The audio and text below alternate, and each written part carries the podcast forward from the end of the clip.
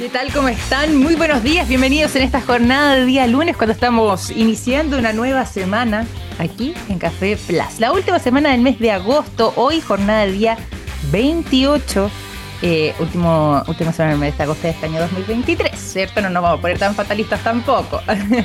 Pero comenzamos aquí un nuevo capítulo, un nuevo capítulo de nuestro programa para estar revisando toda la información vinculada al mundo de la ciencia, la tecnología, la innovación y por supuesto además todo el acontecer durante las últimas horas. El día de hoy vamos a abrir este programa con eh, algo que al menos en el caso chileno está generando preocupación y que mm, proviene esta noticia de mm, el caso de un hongo que ha sido detectado en gatos y que podría afectar a los seres humanos.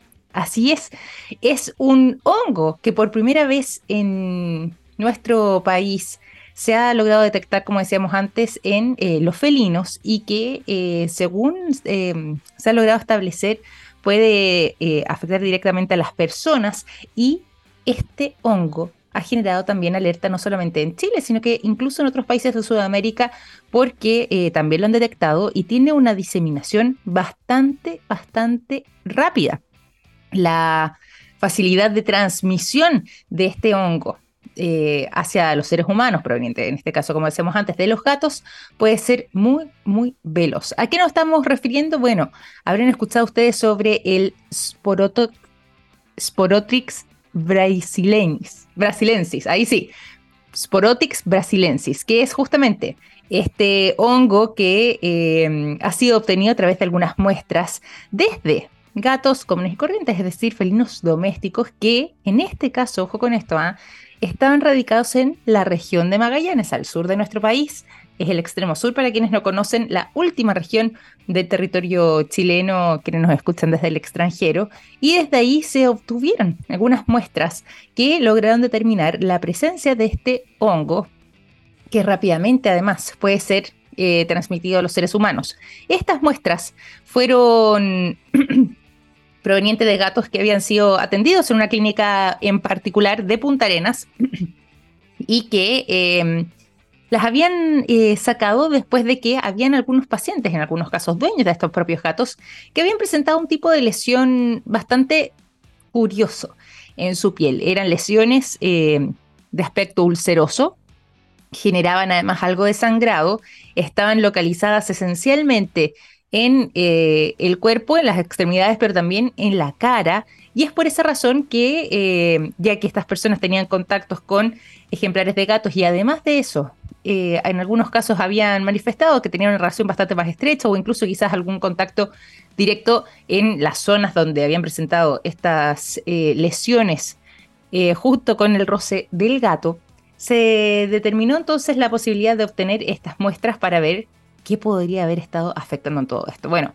justamente a raíz de eso es que estas muestras fueron enviadas directamente al Centro de Investigación de una casa de estudios directamente para ser específica al Laboratorio de Microbiología Clínica y Microbioma de la Universidad eh, Andrés Bello en la Escuela de Medicina Veterinaria de esa casa de estudios y ahí lograron identificar este hongo en particular. Lograron determinar cuál era la especie que estaba involucrada y eh, inmediatamente también se levantaron las alertas respecto a la posibilidad de que esté bastante más extendida, em, o extendido más bien, este hongo, un hongo zoonótico además, como les decíamos antes, que es de fácil transmisión desde los animales hacia los seres humanos y que lleva por nombre Sporotrix brasilensis y que puede afectar directamente a la piel. ¿Cómo se puede reconocer? Bueno, de partida porque se genera, como decíamos antes, estas lesiones ulcerosas, es decir, hay una infección que afecta directamente la piel y en muchos casos, sobre todo además en el caso de personas que estén quizás con el sistema inmune deprimido eh, o incluso también en el caso de animales que sean o que estén inmunosuprimidos, eh, digo, pueden llegar a manifestar esta enfermedad de manera bastante más veloz. Y esa enfermedad también se manifiesta no solamente a través de estas lesiones, sino que lo hace también como una enfermedad osteoarticular. conjuntival, respiratoria o incluso neurológica.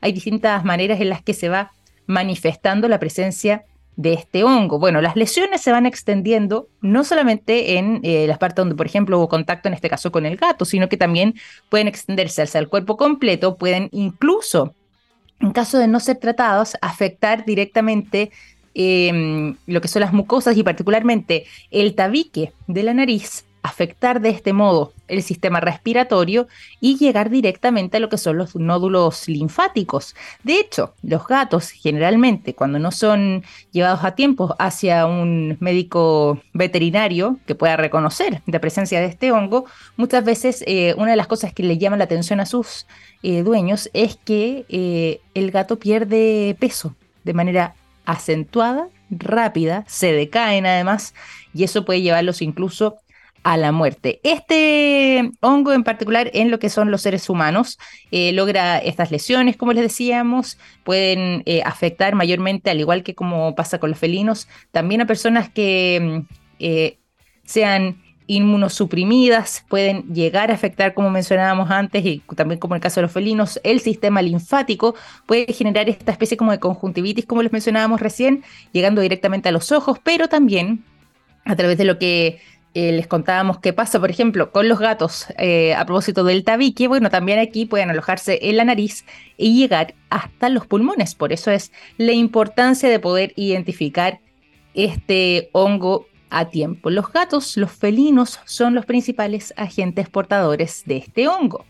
Y eh, este hongo, eso sí, para tampoco eh, estigmatizar, pero sí se aloja además en los suelos y en la materia orgánica. Muchas veces los gatos se contagian no solamente de contacto entre gato y gato, sino que justamente a través de eh, la presencia de este hongo que, como les decíamos recién, puede alojarse directamente en el suelo, a través de la materia orgánica, ingresar de este modo a la piel, por ejemplo, en caso de haber heridas, cortes, pinchazos, raspaduras, bueno, de esa forma puede alcanzar la piel de manera más directa y más sencilla y propagarse hacia el resto del cuerpo. Y el gato mismo, es decir, los felinos, tienen la posibilidad además de transmitirse a los seres humanos. En el caso de Chile, recién se han detectado estos primeros casos en la región de Magallanes. No se descarta que exista su presencia en otros lugares y esta alerta que se genera en nuestro país también eh, ya mm, ha sido corroborada por otros países de Sudamérica que han manifestado eh, que se encontraron también sorpresivamente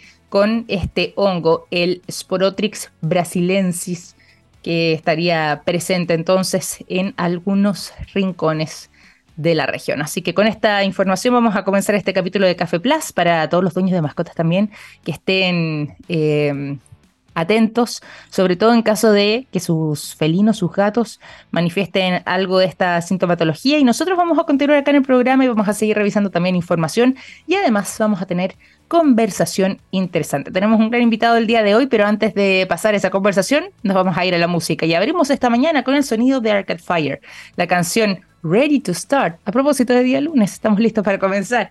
Es que dejamos este tremendo tema ahora aquí en Café Plus. 9 de la mañana con 20 minutos, estamos en Café Plus, nos vamos a ir a la conversación, pero antes de saludar también a nuestro invitado que ya está en sintonía, nos vamos a saludar directamente a quienes nos acompañan de manera permanente en el programa, no solamente ustedes, nuestra audiencia, sino que también a SQM. Por lo mismo les contamos lo siguiente, hay productos que nos han acompañado toda la vida, como el yodo, presente en el área de la salud, el nitrato de potasio en la industria de la alimentación, las sales solares en energías limpias y el litio en la electromovilidad. Los productos de SQM ayudan a mejorar nuestra calidad de vida y toda la información la puedes encontrar disponible en su sitio web sqm.com. Y nos vamos directamente a la conversación porque hay un proyecto eh, de reforma al sistema bastante interesante que fue aprobado además en la Comisión de Constitución del Senado respecto al uso de la firma electrónica y sobre todo, y esto se vuelve muy eh, atractivo posiblemente para quienes nos escuchan, respecto a la digitalización de los trámites que ya podrían eh, promoverse vía norma técnica, según señalan los expertos. Es decir, ahora no habría que esperar eh, a la reforma del sistema registral y notarial para poder digitalizar los trámites. ¿De qué se trata todo esto? Bueno, se lo vamos a preguntar al gerente general de Légora. Hoy está junto a nosotros Marcelo Mora. ¿Cómo estás, Marcelo? Bienvenido a Café Plus. Muy buenos días. ¿Qué tal, Victoria? Muchas gracias por invitarnos. Eh, Súper interesante el tema que estamos viendo hoy día, de, mucho impacto para, para, la gente. Totalmente, y sobre todo lo que tiene que ver con eh, quizás ir dejando atrás un poco la burocracia, el papeleo, los trámites que para algunos de repente son un dolor de cabeza, que muchas veces tienen que, por ejemplo, pedirse un día en el trabajo para poder hacer eh, ciertos trámites, sobre todo, por ejemplo, quienes estén eh, en el caso de adquirir una nueva propiedad o, eh, bueno, una serie de trámites también bastante cotidianos que podrían verse agilizados a través de esto. Antes de que nos vayamos directamente a conversar respecto a lo que ha estado aconteciendo en esta materia. Cuéntanos un poco del Égora, el trabajo que ustedes han estado realizando, eh, hacia dónde están enfocados y por qué también adquieren un rol tan importante en todo lo que tiene que ver con la firma digital avanzada. Bueno, justamente nosotros lo que planteamos es que no es necesario una, una reforma eh, al sistema notarial, más bien lo que se requiere es, un, es una modernización, ¿ya? Mm. Porque lo que, lo que realmente impacta la economía digital es que las personas puedan hacer sus trámites de manera, de manera más expedita, ¿cierto? Más, más barato, más seguro, ¿cierto? Y sin necesidad de la presencialidad. Y lo que nosotros planteamos desde hace algún tiempo, y esto la misma Corte Suprema lo estableció durante la pandemia, es que las notarías sí pueden autorizar documentos electrónicos, con lo cual se abre la posibilidad de que la ciudadanía eh, eh, mande autorizar documentos por, la, por vía electrónica a las distintas notarías. Y esto es posible aceptando la firma electrónica. En el caso del Égora, nosotros procesamos firma electrónica avanzada. Y lo que estableció la Corte es bien sencillo: dice respeten las jurisdicciones. ¿ya? Es decir, eh, si uno hace un trámite en Rancagua, debe procesarlo en la notaría de Rancagua, si lo hace en Santiago, en alguna notaría de Santiago. Eh, y, y, lo que estamos viendo en el Congreso desde hace un tiempo son varias leyes que, básicamente hacen como un maquillaje, es decir, hace poco tiempo se aprobó una ley que moderniza ciertos trámites, pero son trámites marginales, que no son los que la mayoría de la gente está haciendo. ¿ya? Em, y ahora vemos que se aprobó en la Comisión de Constitución a principios de mes em, parte de la reforma del sistema notarial eh, y que todavía falta un montón de trámites que podrían implicar muchas indicaciones. Nosotros creemos que en, verdad si la, autoridad tiene voluntad para poder modernizar, deberían establecer, eh, tal como lo hizo la Corte, cuáles son los, eh, em, los, requisitos, ¿cierto? En forma bien clara, la que se pueden procesar. Lo que nosotros hacemos básicamente, eh, recibimos documentos electrónicos y apoyamos a las notarías en su digitalización, ¿ya? Entonces, eh, empresas que hacen transferencias de vehículos, empresas que hacen inmobiliarias, que hacen contratos de arriendo, promesas de compraventa, todas eh, se reciben, se procesan y se establece a qué jurisdicción corresponde y se envía a la notaría a procesar. Es bastante sencillo, es bastante expedito y la gente no tiene que ir a la notaría, básicamente lo que tiene que hacer es firmar electrónicamente su documento, que lo ve normalmente el proveedor, el proveedor del, proceso que está, que, está, que está haciendo, ya sea la, la inmobiliaria, contrata firma electrónica de los distintos proveedores actuales y lo que nosotros hacemos, tomamos ese documento y lo llevamos a la notaría para que sea autorizado digitalmente. Entonces, eh, esto básicamente no es restar eh, o, quitarle atribuciones al, notario, como, como en el fondo lo están haciendo las leyes. Las leyes están creando figuras de fedatario, básicamente más burocracia. Lo que nosotros planteamos es que en realidad lo, lo que hay que hacer es abrirse a la digitalización y la modernización de las notarías. Y eso no le resta eh, la tarea al notario, al contrario, lo moderniza, ¿cierto? Hace más sencillo y más económico sus trámites, mucho más seguros también. Además, pues, y a propósito de seguridad, hablemos, ¿te parece de eh, esa seguridad que de repente algunos todavía le mm. temen cuando se trata de, eh, en este caso, la firma de documentos electrónicos eh, y el sistema, por supuesto, acá mm. de las firmas electrónicas avanzadas, cuando estamos hablando además de, documentación sensible o importante, y mencionabas tú quizás algunos de los trámites más habituales y que más de algunos nos ha tocado realizar en alguna oportunidad cuando estamos tratando, por ejemplo, de arrendar una propiedad o en el caso de quienes van a adquirir eh, un bien raíz. Lo mismo pasa también con los vehículos. Eh, en fin, la cantidad además de trámites que se hacen en unas notarías son eh, impresionantes. ¿Cómo podemos garantizar que se trate efectivamente de un sistema seguro para quienes todavía están desconfiados de y prefieren la presencialidad para este tipo de trámites? Bueno, la verdad es que el, sistema es bastante seguro. la ley de firma electrónica, que es una ley muy antigua del 2002, la ley 19.799, establece que los prestadores de certificación son aquellos responsables de verificar la identidad de los firmantes y entregarle un certificado para que firme.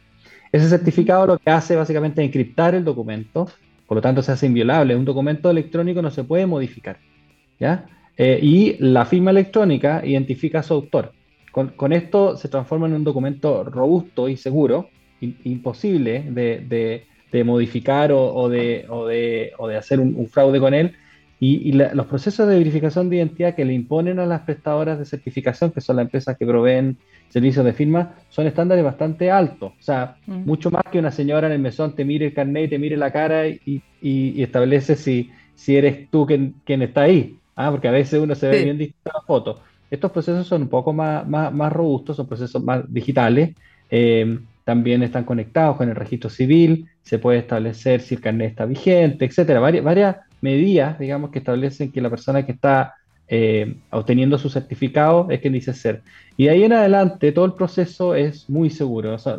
los procesos de, firma electrónica al final eh, es un proceso de encriptación, es un proceso eh, muy seguro desde el punto de vista digital y, es casi imposible, digamos, de, suplantar. Así que mm. yo diría que es un proceso seguro también para los, notarios. El notario que en el fondo, en este caso, su rol es más bien hacia el contenido del documento, hacia, hacia dar fe, ¿cierto?, de lo que está autorizando y no tanto a dar fe de los firmantes, porque eso ya viene eh, dentro del documento por la firma electrónica. Entonces, hay una, yo diría, hay una actividad un poco compartida ahí, un trabajo, el trabajo de mesón que hacía la, persona que apoya al, notario, en este caso lo están haciendo la empresa certificadora, con la responsabilidad legal que tienen, ¿cierto? Y por otro lado, el, notario le facilita bastante su tarea porque eso ya viene, viene check, ¿cierto? Y lo que tiene que hacer básicamente es autorizar el documento y establecer que los documentos adjuntos, como por ejemplo la inscripción del dominio, eh, en el caso de las propiedades o para el caso de arriendo, o del, del vehículo, que el vehículo no tenga ningún tipo de,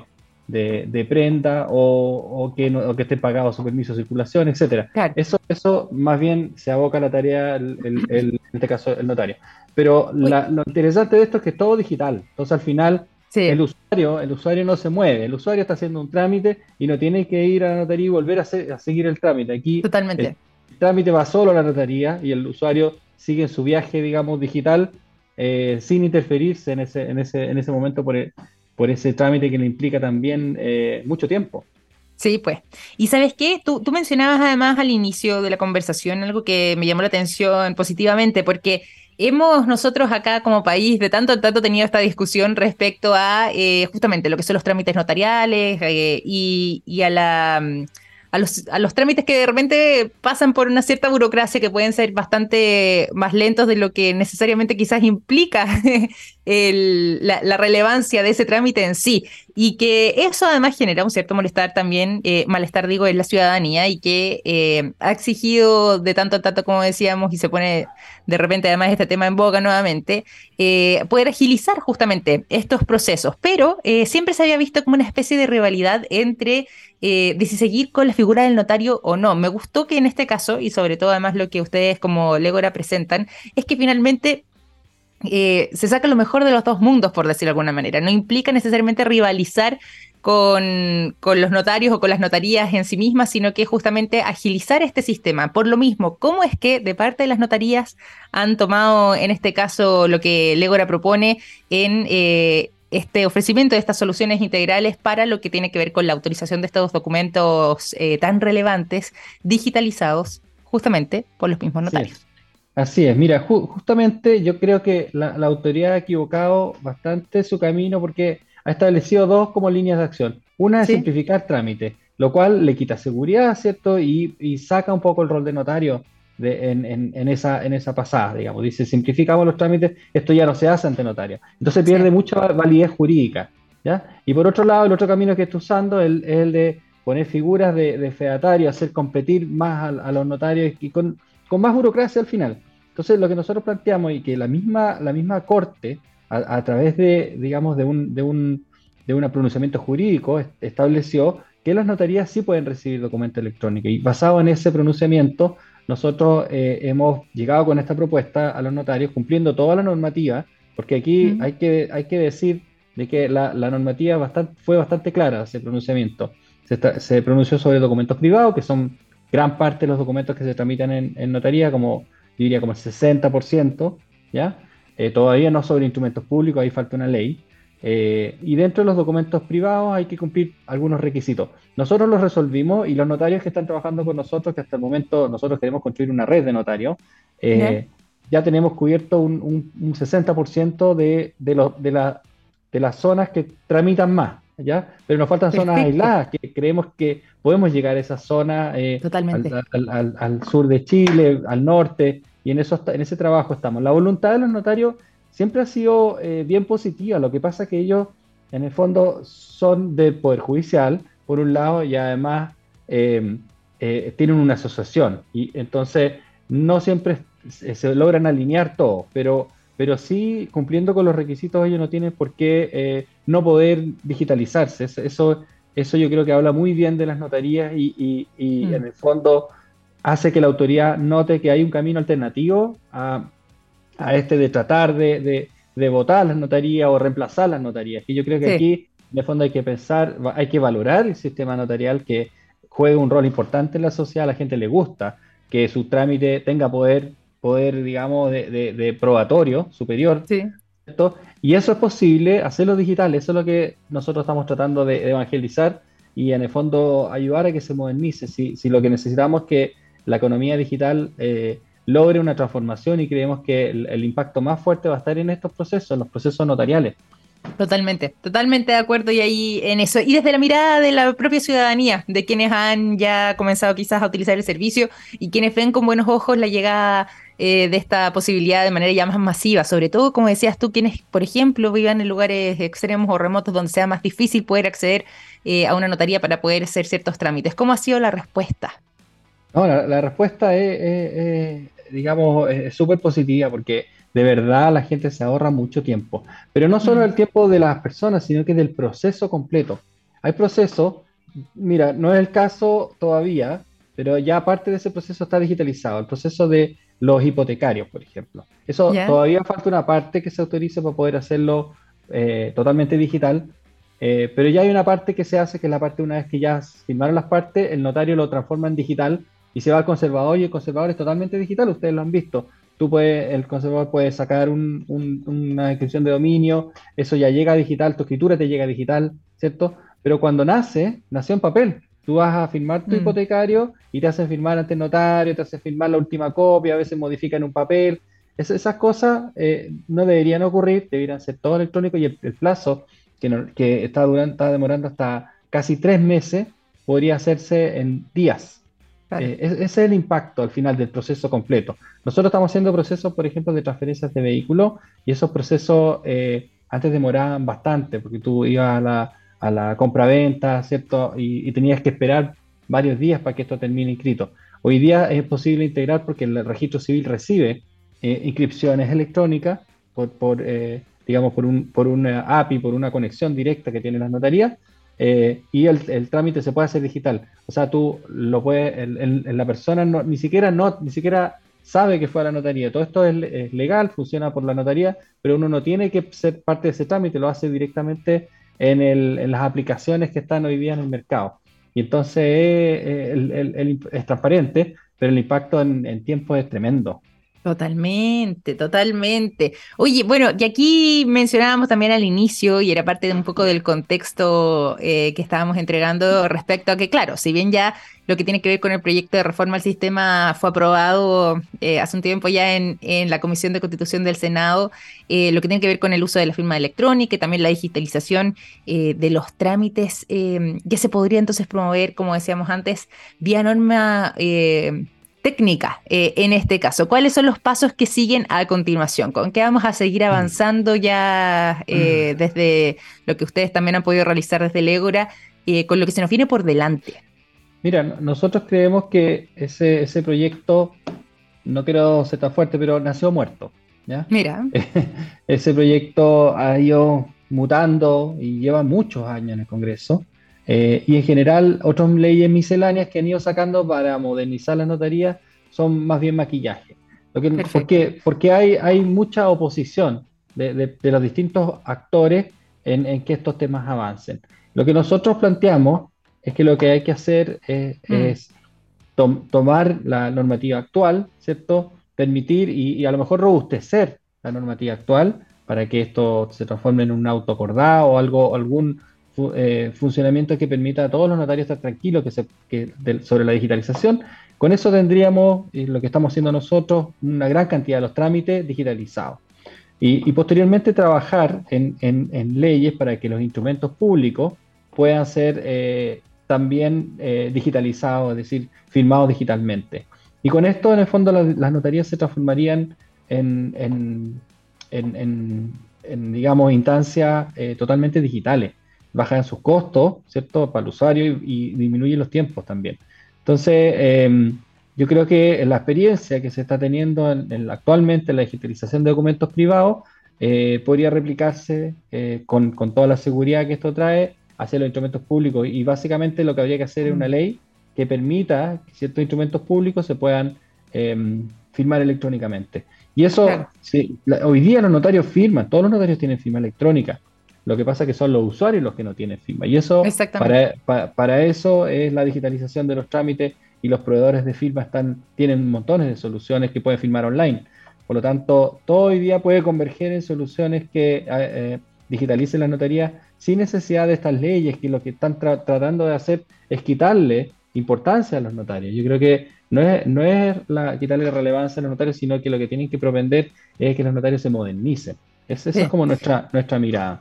Y, perdón, y aquí eh, a propósito de lo que decías tú de que el proyecto nació muerto, ¿dónde estaría, a, a, propósito ahí del diagnóstico, porque ahí tú nos decías un poco lo que tiene que ver quizás con la propuesta de ustedes y con las soluciones, pero ¿dónde estaría eh, el mayor problema de este, de este proyecto para justamente nacer muerto, como decías tú? Claro, mira, yo, yo diría que el, la, la, figura de los fedatarios no está muy clara, ¿ya? O sea, básicamente eh, va a haber una serie de abogados que califiquen ¿cierto? Y que van a, autorizar trámites como lo hacen los notarios día. ¿Qué te garantiza que ellos van a, hacer que las personas, eh, eh, digamos, mejoren su mejor el servicio, ¿cierto? Que, que, el que tienen hoy día. A lo mejor van a ser menos filas.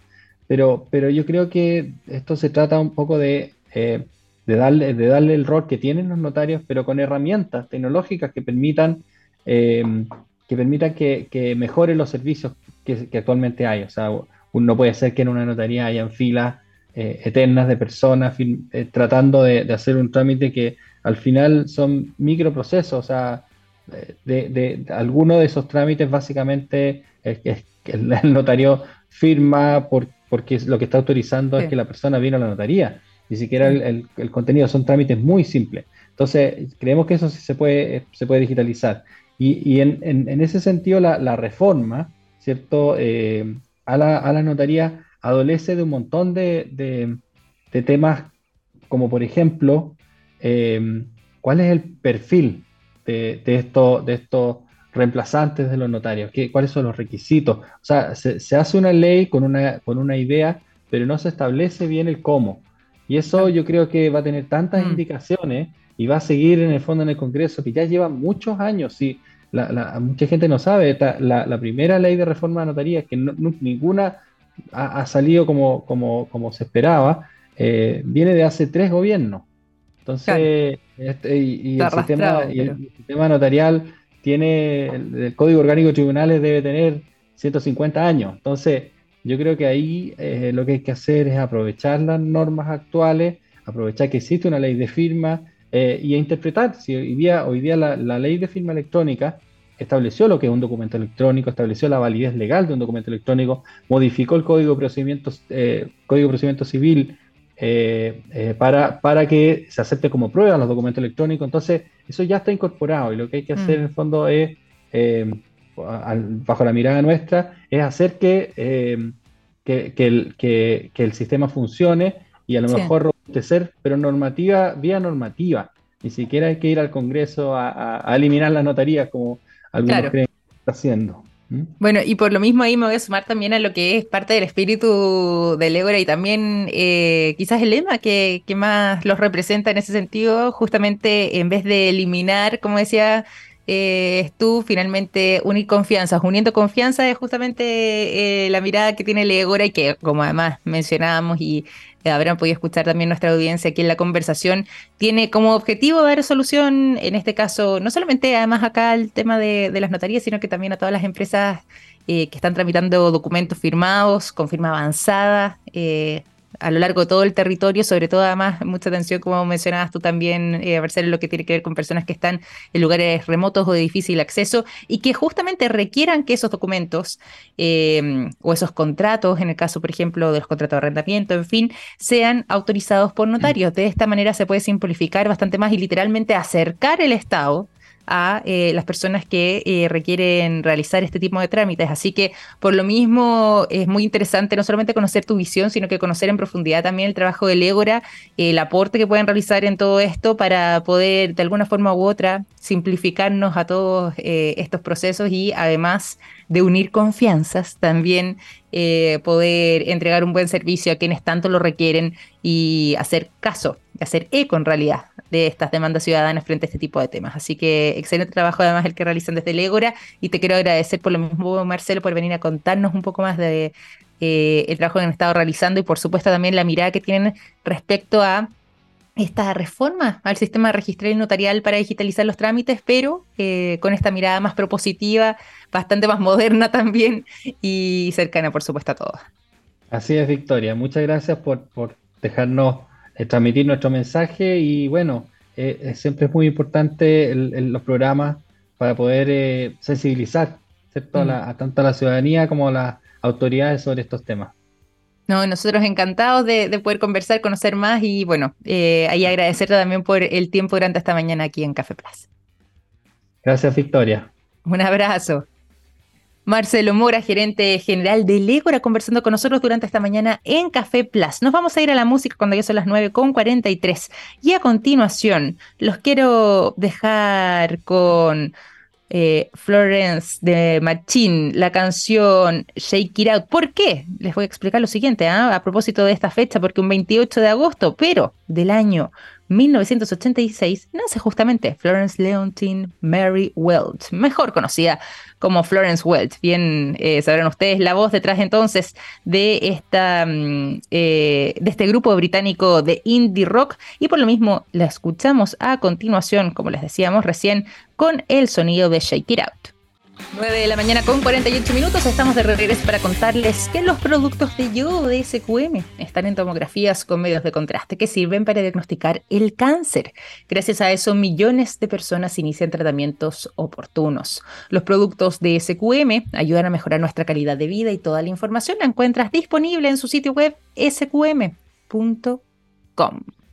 Nos vamos a las informaciones y en este caso a un avance muy interesante eh, que realizaron en el Departamento de Ingeniería Química, Biotecnología y Materiales de la Universidad de Chile. ¿Por qué?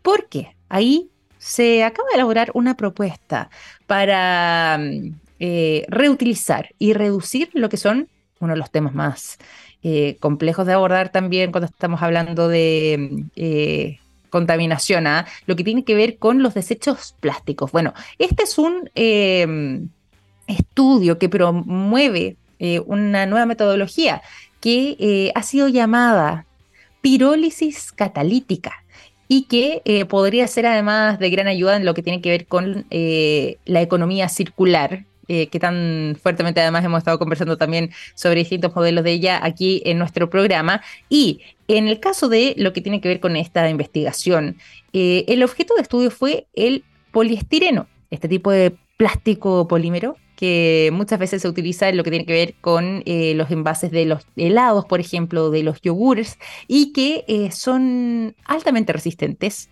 pero tienen una facultad buscándole aquí también su mirada positiva, es que son tremendamente versátiles. Y por eso es que el poliestireno fue el objeto de estudio de quienes están detrás de esta investigación, no solamente porque es tremendamente desafiante desde el punto de vista tecnológico y científico, como ellos mismos han puntualizado, sino que además porque cuando lo han estudiado de manera multidisciplinaria, han logrado grandes cosas. Y en este caso, sometiendo el poliestireno a temperaturas que van entre los 400 y 600 grados Celsius en un ambiente libre de oxígenos, logran generar un verdadero craqueo, es decir, una rotura dentro de lo que es esta cadena polimérica y así genera moléculas que son bastante más pequeñas, en particular se trata de estireno, que es la materia prima de gran uso industrial, que después este estireno puede ser reutilizado en otros materiales y de esa forma se pueden hacer cargo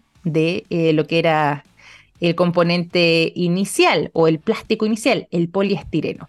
Y es una manera eh, muy significativa también de poder eh, reutilizar esto, convertirlo además en, algo útil, este tipo de plástico, y poder ser reutilizado en otros materiales. Según señala además este trabajo realizado por la Universidad de Chile, también se logran generar aproximadamente 26.000 toneladas de residuo de poliestireno, que equivale acá en el caso chileno y a quienes quizás de otros lugares nos escuchan, pero que han tenido eh, la oportunidad de conocer eh, uno de los el edificio más alto que tenemos en nuestro país y también es de los más altos en el continente, como es el Costanera Center. Bueno, aproximadamente 26.000 toneladas de residuos de poliestireno equivalen a poco más del peso de toda esa estructura que es una estructura enorme, imagínense ustedes. Pero a través de este trabajo, eh, que a través de esta tecnología se puede reducir eh, significativamente todo lo que tiene que ver con esa enorme cantidad de toneladas y por supuesto añadir un importante valor público porque al menos en Chile, las toneladas de plástico que no se reciclan son enviadas directamente a los vertederos y solamente eh, de esa enorme cantidad, eh, una mínima, mínima fracción es la que puede ser reciclada. De hecho, de todo lo que se desecha, lo que termina eh, en estas toneladas de plásticos en los vertederos, además, tristemente un 32% de ellos llegan a los océanos. Imagínense ustedes además la cantidad de la que estamos hablando, generando además esta verdadera mm, contaminación, basura plástica que eh, va generando estas manchas gigantes en nuestros mares. Por lo mismo es que eh, poder contar con este tipo de soluciones puede ser una tremenda oportunidad, así que ojalá siga el respaldo también, no solamente desde la Casa de Estudios, sino que de quienes puedan contribuir en esta propuesta que realizan este equipo de científicos chilenos de la Universidad de Chile, particularmente del Departamento de Ingeniería Química, Biotecnología y Materiales de esa casa de estudios para poder seguir avanzando en eh, lo que ellos han llamado eh, esta nueva tecnología que eh, apodaron o bautizaron como pirólisis catalítica, que puede generar además enormes avances también en lo que es la economía circular. Vamos a cambiar de tema, nos vamos a ir en este caso al mundo de la tecnología, porque hay un tema que estoy segura que eh, a gente distraída, a gente que de repente escucha una canción que le gusta, que se le pega, pero no tiene idea cómo se llama o quién la canta, le puede servir muchísimo. Fíjense que YouTube está probando una nueva función dentro de su plataforma para poder detectar canciones simplemente tarareando su melodía. Sí, es verdad. No es la primera vez que eh, existe este, esta tecnología o esta eh, posibilidad. El más conocido eh, o la plataforma más reconocida seguramente por la mayoría de ustedes es Shazam, justamente porque Shazam tiene la eh, posibilidad de que uno acerque, por ejemplo, si está sonando la canción en la radio o en la tele, bueno, uno acerca el teléfono celular, abre la aplicación de Shazam y puede detectar literalmente lo que es esa melodía, identificarla y de esa forma uno puede después buscarla y saber de quién de quién, qué es lo que está escuchando, cómo se llama, quién es el autor, eh, quién le interpreta, en fin. Bueno, ahora YouTube está probando justamente esta especie de Chazam que va a permitir a los usuarios poder encontrar eh, esa canción, incluso además se dice que la letra va a estar disponible a través de esta nueva función que va a estar, ojo, ¿ah? eh, de manera inmediata. Cuando esto salga, no va a estar para todos los dispositivos sino que va a estar enfocado inicialmente en los dispositivos Android. Ellos van a tener la posibilidad, esos usuarios, de eh, buscar canciones simplemente tarareando su melodía, tarareándola. Eh, y de esa forma van a poder detectar eh, no solamente cuál es la canción quien la interpreta, sino que incluso, como les mencionábamos, también va a poder desplegarse la letra del tema que están buscando. Así que ahí el avance de la tecnología contribuyendo, en este caso YouTube, tardó bastante a, en, eh, siento yo, en incorporar esta función. Todavía, ojo, no está eh, disponible. Hay algunas funciones de prueba y experimento que está realizando YouTube, pero ya se anunció que prontamente esto va a estar disponible, como decíamos antes, para quienes tienen dispositivos Android. Sí, Android únicamente, así lo han señalado. Eventualmente quizás para todos, pero de momento para Android. Y como yo decía, y esta es mi reflexión, ¿ah? siento que se demoraron un poco en hacer eco a una de las demandas más eh, habituales que se le hacía eh, de parte de los usuarios de YouTube para poder contar con esa función y de esa forma eh, poder simplificar la existencia de varios que eh, recurrían a otras aplicaciones, como decíamos antes, como Chazam, por ejemplo, que es la más reconocida a nivel internacional, para poder detectar entonces el, el, origen de la canción, quiénes eran o quiénes son, que les interpretan y por supuesto además poder identificarla de buena forma. ¿Cuándo va a estar esto disponible? No se ha entregado una fecha exacta, solamente de momento, como decíamos, está en este modo de prueba, está disponible además en ese modo de prueba solo para un número limitado de usuarios, pero posteriormente se espera ya pueda abrirse para todos los que son usuarios eh, de esta aplicación en particular, de YouTube, en sus dispositivos de Android. Con esa información vamos a ir finalizando este capítulo de Café Plus. Ha sido un placer acompañarlos en esta jornada de día lunes 28 de agosto y nos vamos a pedir en grande. ¿ah? Los voy a dejar con el sonido de The Vines. La canción Winning Days es lo que suena mientras cerramos este capítulo de Café Plus. Que tengan una excelente jornada, sigan en sintonía y hasta mañana. Un gran abrazo. Chao, chao.